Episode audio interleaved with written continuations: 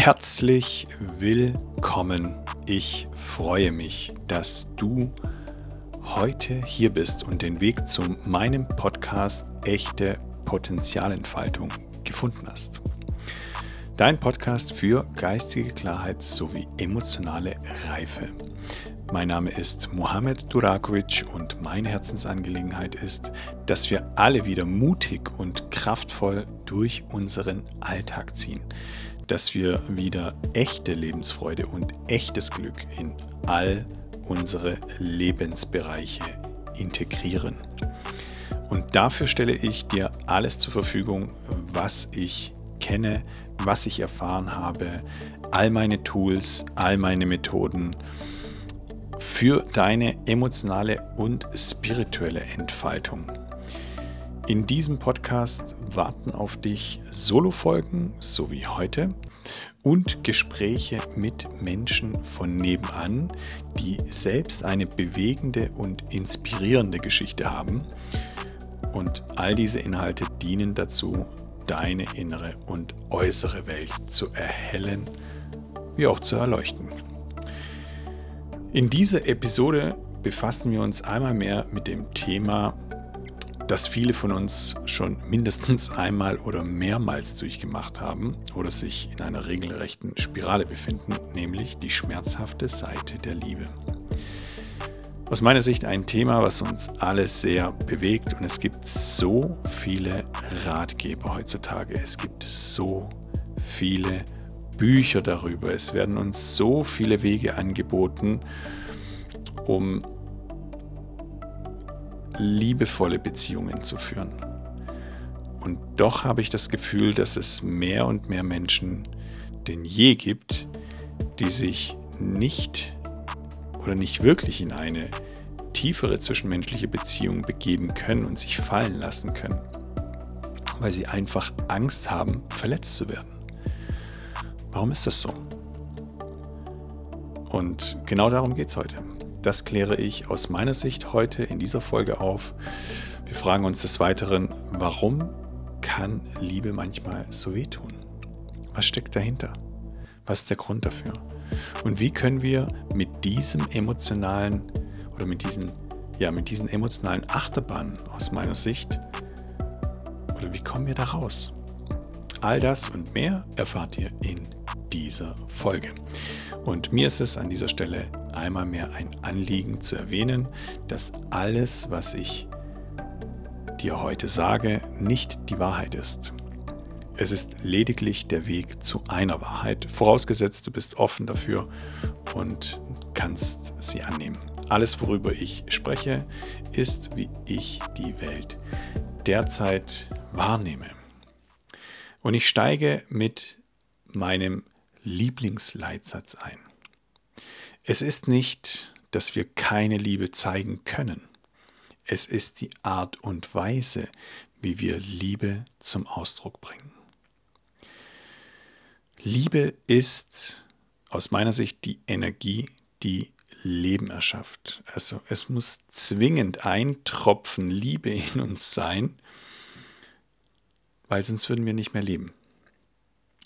Es ist die Energie, die Leben erschafft. Liebe ist, Liebe fordert nicht.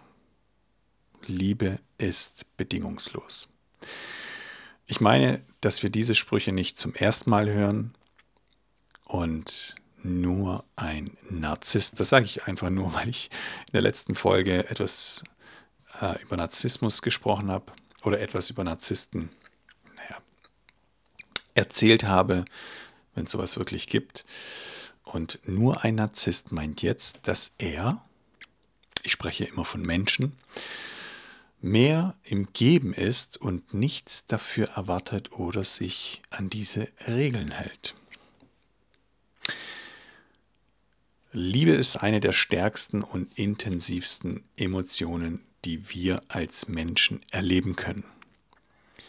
Es ist Leben. Aus diesem Grund ist es ja so intensiv. Liebe kann uns auf Wolke 7 schweben lassen, aber auch scheinbar und gleichzeitig tief in den Abgrund, Abgrund stürzen. Falls wir uns nun in diesem Satz wiederfinden, dann darf uns klar sein, dass unsere Beweggründe, eine Beziehung zu führen, sehr wahrscheinlich mangelgetrieben sind, wenn wir meinen, Liebe kann uns irgendwo in, ins Unheil stürzen. Die Frage ist, warum ist das so? Aus meiner Sicht und in meinem Job ist ja sowieso wichtig, die richtigen W-Fragen zu stellen, beziehungsweise tiefgründige W-Fragen zu stellen. Und aus meiner Sicht liegen die Gründe dafür immer oder meistens zu 99 Prozent im Alter zwischen 0 und 11. Es ist einfach die Art, wie uns unsere Eltern erzogen haben, wie unsere Erzieher, Erzieherinnen und Lehrer und Lehrerinnen mit uns umgegangen sind. Wobei ich meine, dass ähm, der, den Kern schon unsere Eltern beeinflusst haben, also unseren inneren Kern, unseren emotionalen Kern. Also welche Werte haben unsere Eltern uns auf den Weg gegeben? Die Werte wurden jetzt bei Ihnen oder heute beeinflusst durch Religion zum Beispiel, durch den kulturellen Background, bedeutet, in welcher Kultur sind Sie aufgewachsen, groß geworden. Wo leben sie derzeit? Wie ist die Weltansicht unserer Eltern? All diese Einflüsse haben auch Einfluss auf uns. Dann dürfen wir mal hineinfühlen, wie sich unsere Eltern zu dieser Zeit gefühlt haben. Was war deren Grundlebensgefühl? Wie männlich hat sich unser Vater gefühlt? Wie sehr war er in seiner Männlichkeit? Wie sehr war unsere Mutter in ihrer Weiblichkeit? Wie weiblich hat sie sich wirklich gefühlt? Und genau dieses Grundlebensgefühl haben sie uns mitgegeben. Wie war deren Haltung uns Kindern gegenüber? Und in der Regel ist die Haltung diese, dass Eltern meinen, dass wir sie glücklich machen müssen. Oder zu, mit zumindest mal zufriedenstellen müssen. Dass wir uns aus deren Sicht korrekt verhalten müssen. Weil Eltern meinen ja, uns Kinder auf das spätere Leben vorbereiten zu müssen. Was zur Folge hat, dass wir nicht mehr wir selbst sind, weil wir Kinder oder die heutigen Kinder oder meine Kinder einfach ihren eigenen Kopf haben.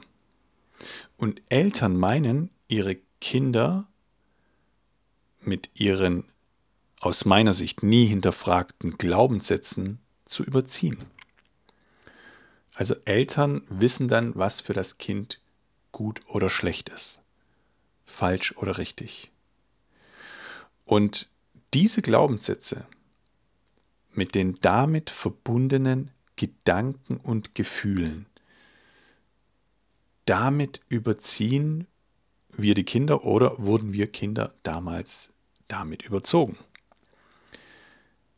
Also all das wurde auf uns übertragen.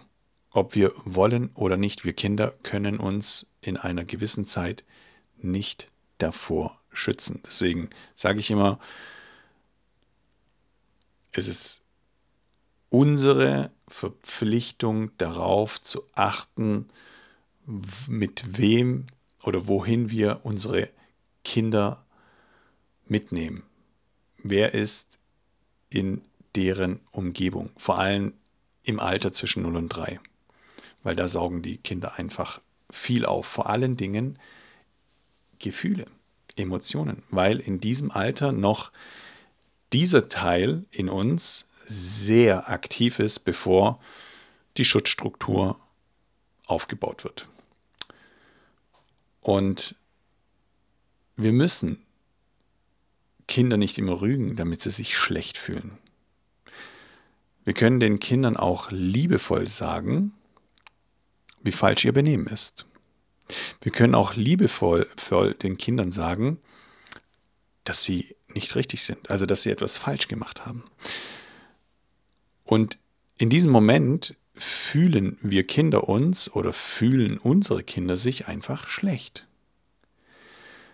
Und in diesem Moment werden Kinder nicht gefühlt. Also Kinder fühlen, dass die Eltern sie nicht fühlen. Sie fühlen nicht, was Kinder fühlen, wenn sie etwas fühlen. Und das löst in uns damals als Kinder und heute unseren Kindern tiefen Schmerz aus. Und irgendwann kommt die Angst dazu. Die Angst vor diesem Schmerz, diesen nochmal zu fühlen. Manchmal ist dieser Schmerz so unerträglich, dass wir meinten, daran zerbrechen zu können. Und diese Mauer, die sich Angst nennt, wird dann aufgebaut. Die ist dann um uns herum. Und so werden wir immer mehr zu emotionalen Krüppeln, weil unser emotionaler Verdauungstrakt sich nie wirklich entfalten konnte. Klingt jetzt sehr dramatisch, ist es tatsächlich auch, weil all das müssen entweder unsere Kinder im Erwachsenenalter aufarbeiten oder nicht, oder wir Erwachsene aufarbeiten oder nicht. Und die Herausforderung ist ja, dass all das, was wir erfahren haben als Kinder, projizieren wir irgendwann mal auf unsere Mitmenschen. Das Problem, was wir dann haben, weil wir ja gelernt haben, unseren Eltern zu gefallen, uns unseren Eltern anzupassen, dass wir irgendwann dasselbe ja von unseren Mitmenschen erwarten. Also wir erwarten irgendwann diese Gegenleistung von unseren Mitmenschen. Wir erwarten ja, dass sich die Mitmenschen um uns herum genauso geben und verhalten wie wir. Also zumindest, wenn wir in der Geben-Mentalität sind, dann erwarten wir ja dennoch von, den, von, dem, von dem Mensch gegenüber ein Bitte, ein Danke oder dass er uns huldigt, dass er uns streichelt, also dieses Thema Anerkennung, Aufmerksamkeit, Bestätigung, Wertschätzung. Und das ist die größte Herausforderung in unserer heutigen Zeit, nämlich diese Mentalität, dass jede Aktion eine Reaktion auslösen muss.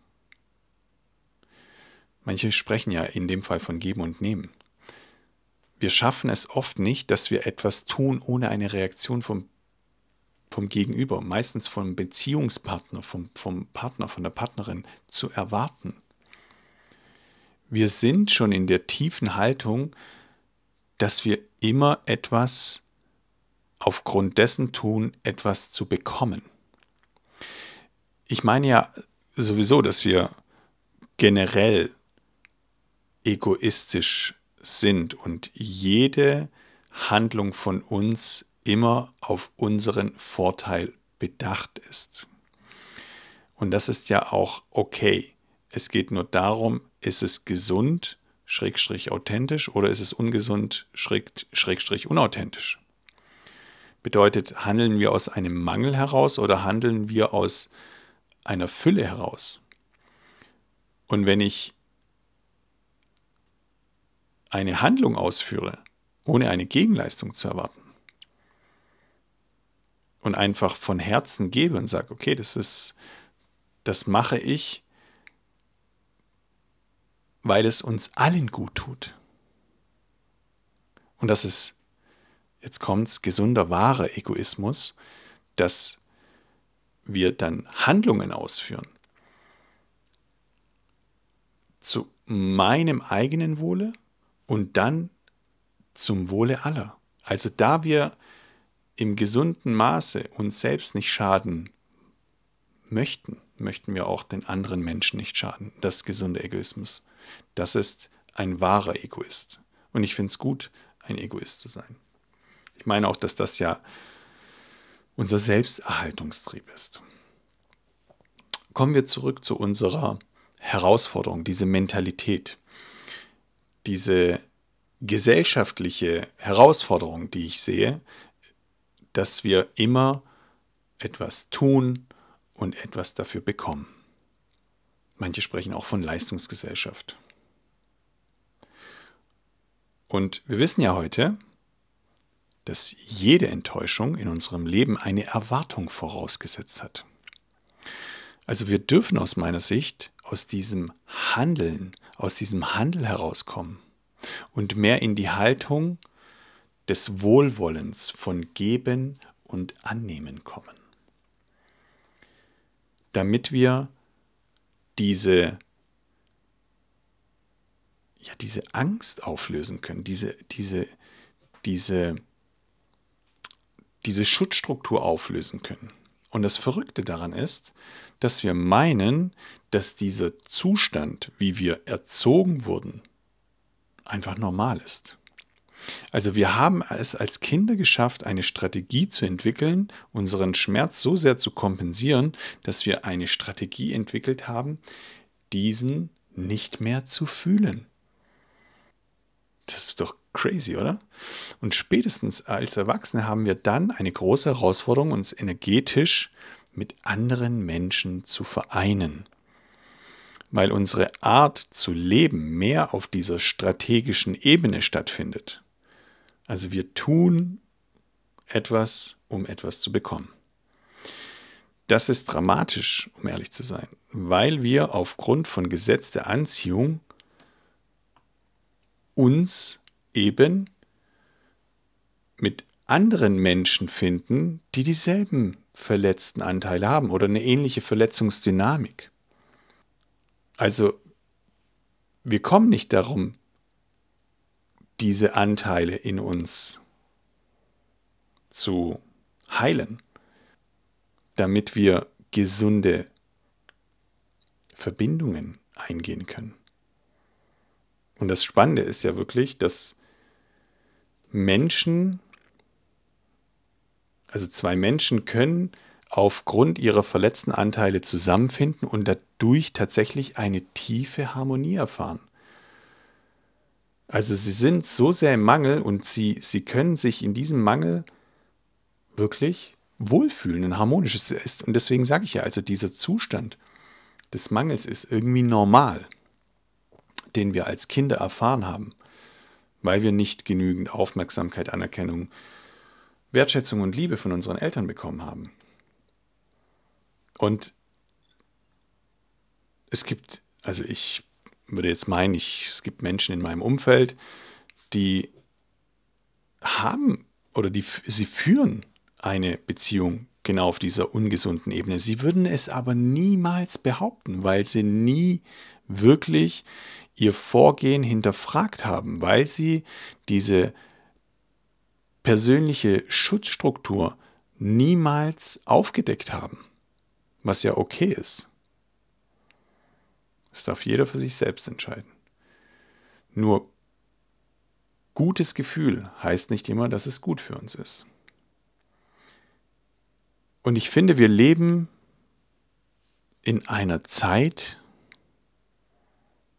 der Beziehungsunfähigkeit. Also nicht, dass ich es lustig finde. Ich, ich lache selbst darüber, weil ich mich selbst so bezeichnen also noch bezeichnet habe vor ein paar Jahren. Also ich gehöre definitiv mit da rein, um ehrlich zu sein. Ich war es auch eine ganze Weile aus meiner Sicht. Also ich habe, also mein, mein Antrieb, eine Beziehung zu führen, der war völlig aus, aus, aus Mangel heraus, aus ungesunden Anteilen. Und ich habe Menschen in mein Leben gezogen, die dieselben selben ungesunden Anteile haben, nur anders zum Ausdruck bringen. Und ich finde, wir haben derzeit so viele Männer und so viele Frauen, die einfach eine mega große Herausforderung haben, sich in einer tieferen oder in eine tiefere Verbindung zu gehen, sich da fallen zu lassen. Die Männer sagen, es gibt keine Frauen mehr, die Frauen sind so und so, ne? ich will jetzt die Worte gar nicht in den Mund nehmen. Die, die Frauen sagen ja, es gibt keine Männer mehr, es sind alles Weicheier geworden oder keine Ahnung, betrügen, sonst was, tralala, hopsasa. Also es gibt immer irgendwelche Gründe. Und hinterfragen sich womöglich selbst nie, ob es vielleicht an ihnen liegt, dass sie nicht den entsprechenden Partner oder die Partnerin in ihr Leben ziehen. Und die Auslöser habe ich ja schon erwähnt. Wann, also wann, wann wurden die Weichen für das gestellt, was wir heute leben, im Alter zwischen 0 und 11? Und dann haben wir noch eine große Herausforderung. Also ich sage es jetzt mal so, ab, ja, so ab Mitte der 70er Jahre aus meiner Sicht jetzt mal so reingefühlt, hat einfach ein Bewusstseinsshift stattgefunden, weil da hat die Frau endlich mal wirklich verstanden, begriffen, die Klarheit bekommen, dass sie nicht vom Mann abhängig ist. Was zur Folge hat,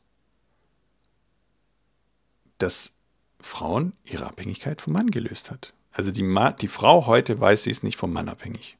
Es ist ganz nice, einen zu haben, der das Geld nach Hause bringt, aber zwingend ist keine Frau vom Mann abhängig. Die Frau braucht den Mann nicht mehr zwingend, um zu überleben. Das war früher anders. Und das macht das Zusammenleben zwischen Mann und Frau noch viel spannender, weil der Mann zwingend aus seiner verletzten Alpha-Rolle rauskommen darf. So dieser Gorillamann. Seine verletzten Anteile muss der Mann heilen, um der Frau wahre Sicherheit zu bieten. Ich ersetze Sicherheit durch Vertrauen, weil Sicherheit ist angstgetrieben, nur damit dieses Verständnis aufkommt, weil die Frau wünscht sich Sicherheit. Und ich meine, dass viele Männer heute sehr verunsichert sind. Und vor allen Dingen dann, wenn eine Frau sehr in ihrer maskulinen Energie ist und einfach ihr Leben sowas von alleine wuppt. Und das ist auch gut so. Und aufgrund von dieser Verschiebung kommt ja auch die Frau sehr in ihre maskuline Energie. Und jetzt gibt es einfach diese verletzte maskuline Energie und, sage ich mal, die geheilte maskuline Energie, genauso wie die verletzte weibliche hm, Energie, genauso wie die geheilte weibliche Energie. Und meistens ist es so, dass die, dass, also das erlebe ich sehr häufig, dass einfach die Frauen, ja, oftmals den Männern einfach mal die Eier abschneiden wollen. Oder es auch tun. Einfach, also nicht böse gemeint, liebevoll, total. Ne? Ich bringe dieses Beispiel einfach, weil die Frau diese Unabhängigkeit in diese Richtung treibt, so mehr in den Widerstand zu gehen. In die Widerstandspower. Und diese Widerstandspower ist maskulin getriebene Energie.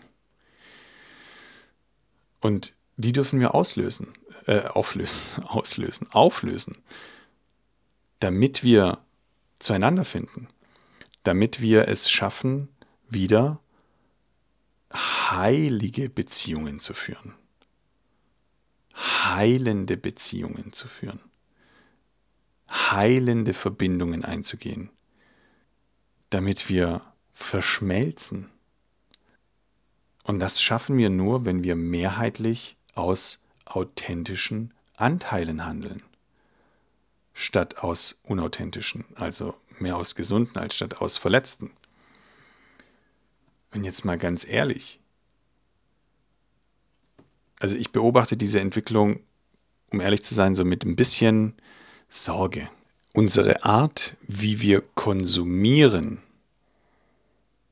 also dieses, diese in Anführungszeichen Wegwerfgesellschaft, bringt aus meiner Sicht immer mehr Unverbindlichkeit in unsere zwischenmenschliche Beziehungen, weil wir können ja alles neu kaufen. Ist ja heute alles, wir können es ja relativ günstig erwerben. Und dann kommt noch die Digitalisierung hinzu. Social Media. Und wie oft erlebe ich es, dass Menschen zu mir kommen und mir von ihren gescheiterten Beziehungen erzählen oder ihrem derzeitigen Struggle in einer Beziehung. Und meine Frage, mit der ich mich selbst auseinandergesetzt habe, oder mehrere Fragen. Wovor habe ich denn am meisten Angst in einer Beziehung? Schrägstrich Partnerschaft, Schrägstrich Verbindung. Und dann kommen die Aussagen, was ja zugleich unsere Glaubenssätze sind. Wie zum Beispiel, ich habe Angst, alleine zu sein. Oder ich habe Angst, verlassen zu werden. Oder ich habe Angst, betrogen zu werden. Oder ich habe Angst, ein schlechter Partner oder eine schlechte Partnerin zu sein. Und das ist jetzt nur ein Teil. Also es gibt ja noch die Ich muss, ich soll, dieses Ich setze mich unter Druck. Das ist genauso die Angst, nur anders verpackt. Und nun wird es interessant. Also es wird interessant, wie wir funktionieren, nämlich noch nach dem alten Schema, nach dem kindlichen Schema. Und ihr kennt mich ja mittlerweile, ich nenne es der Erwachsene bzw. das Kind im Erwachsenenmantel. Weil genau diese Glaubenssätze, die wir da raushauen, manifestieren sich dann in unsere Realität. Weil all unsere Handlungen, bewusst oder unbewusst, auf lange Sicht darauf hinaus führen, dass wir aus genau aus dieser Angst heraus handeln. Die ersten sechs Monate sind immer rosarot und happy-go-lucky, schubidu, whatever. Es ist immer, oh mein Gott, Wolke 7. Und irgendwann ist das vorbei und dann kommen, also dann können wir diese strategische, diesen strategischen Vorgang nicht mehr aufrechterhalten, weil er unnatürlich ist und uns sehr, sehr anstrengt. Und weil wir zu sehr in der Geben- und Nehmen-Haltung sind. Und das ermüdet uns genauso. Also, um nochmal darauf zurückzukommen, all unsere Handlungen, bewusst oder unbewusst, werden auf lange Sicht darauf hinausführen, aus dieser Angst, die ich vorhin angesprochen habe. Was ist unsere größte Angst? Das ist auch zugleich unsere größte Triebfeder. Weil wir dann beginnen aus dieser Angst heraus zu handeln. Das ist verrückt. Und wir werden genau diese Erfahrung machen, die unser Glaubenssatz ist. Also wir haben Angst, alleine zu sein. Dann ist auch oftmals das das Ergebnis von demjenigen oder derjenigen, dass sie irgendwann alleine gelassen werden oder dass sich niemand mit ihnen verbinden will. Es ist niemand da, der sich mit ihnen verbinden möchte. Und diesen Teil oder das zu erkennen, das ist eine große Herausforderung. Und aus meiner Sicht reicht es ja auch nicht aus, jetzt mal dieser Sache einfach mal sich de, dieser Sache bewusst zu sein. Na, ich mache mir jetzt bewusst, ich habe Angst, alleine zu sein. Und jetzt mache ich mir das ja bewusst und jedes Mal, wenn diese Angst wieder kommt, mache ich mir bewusst, dass ja nicht so ist. Das ist ja Vergangenheit und ähm, das ist ja nicht mein heutiges Ich und ich muss mir einfach, ich muss einfach nur im Bewusstsein sein. Also das heißt, jedes Mal, wenn diese Angst kommt, gehen wir ins Bewusstsein. Also legen wir den Mantel des Bewusstseins über unsere Angst. Das ist möglich. Und ich meine, wir dürfen uns dieser Kernemotion nähern, die diesen Glaubenssatz immer wieder auslöst bzw. kreiert hat. Und diesem, persönlich an, äh, diesem Persönlichkeitsanteil, der uns liebevoll vor diesem Schmerz bewahrt. Und dann kommen wir wirklich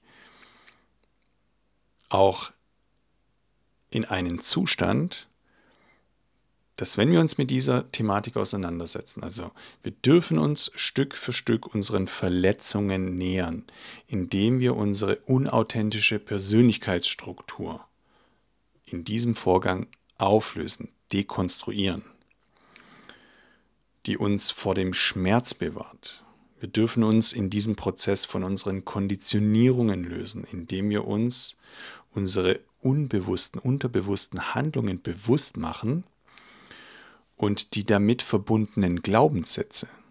Und das passiert sehr häufig, naja, fast ausschließlich über Schmerz. Also wir dürfen Schmerz erfahren. Es ist in meiner Welt überhaupt nicht verkehrt, jetzt im Schmerz zu sein.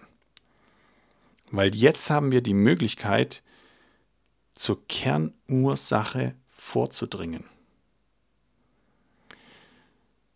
Wir müssen uns unsere emotionalen Motive bewusst machen.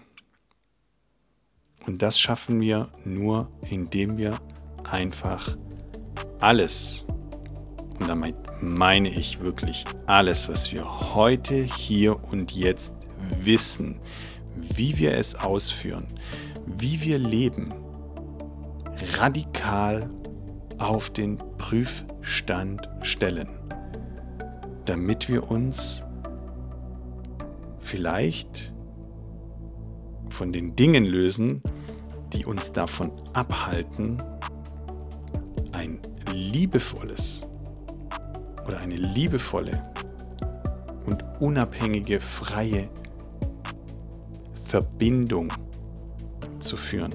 Und damit meine ich eine tiefere Verbindung.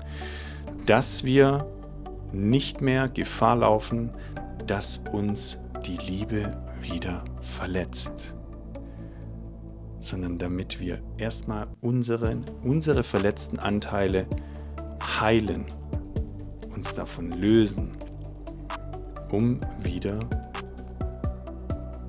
ja, liebevolle und heilende Verbindungen aufzubauen. Ihr Lieben, und an dieser Stelle sage ich einmal mehr Danke fürs Zuhören in deinem Podcast Echte Potenzialentfaltung. Und ich freue mich, wenn du für dich etwas mitnehmen konntest. Und falls dir während dieser Folge Menschen eingefallen sind, mit denen du diese äh, Folge gerne teilen würdest, dann lade ich dich ein, das auch zu tun. Du weißt nie, was auch wenn es nur ein Wort ist, ein Satz ist, was den Menschen dazu bewegen kann, sein Leben zu verändern. Mir ging es oft genug genauso. Deswegen bin ich ein Freund davon, wenn ich etwas höre, wo ich meine, das könnte irgendeinem Menschen, den ich kenne, helfen, dann tue ich das auch. Und in diesem Fall lade ich dich genau zu der gleichen Sache ein. Gefällt dir mein Podcast? Dann vergiss nicht, diesen zu bewerten. Das wäre mega. Und falls du meinen Kanal noch nicht abonniert hast, dann hast du jetzt die Möglichkeit, das nachzuholen. Und wenn du schon dabei bist, dann aktiviere doch gleich die Glocke. So bekommst du immer die Mitteilung, wenn meine neueste Folge online ist. In diesem Sinne, hab eine gute Zeit, bleib gesund, dein Mohammed.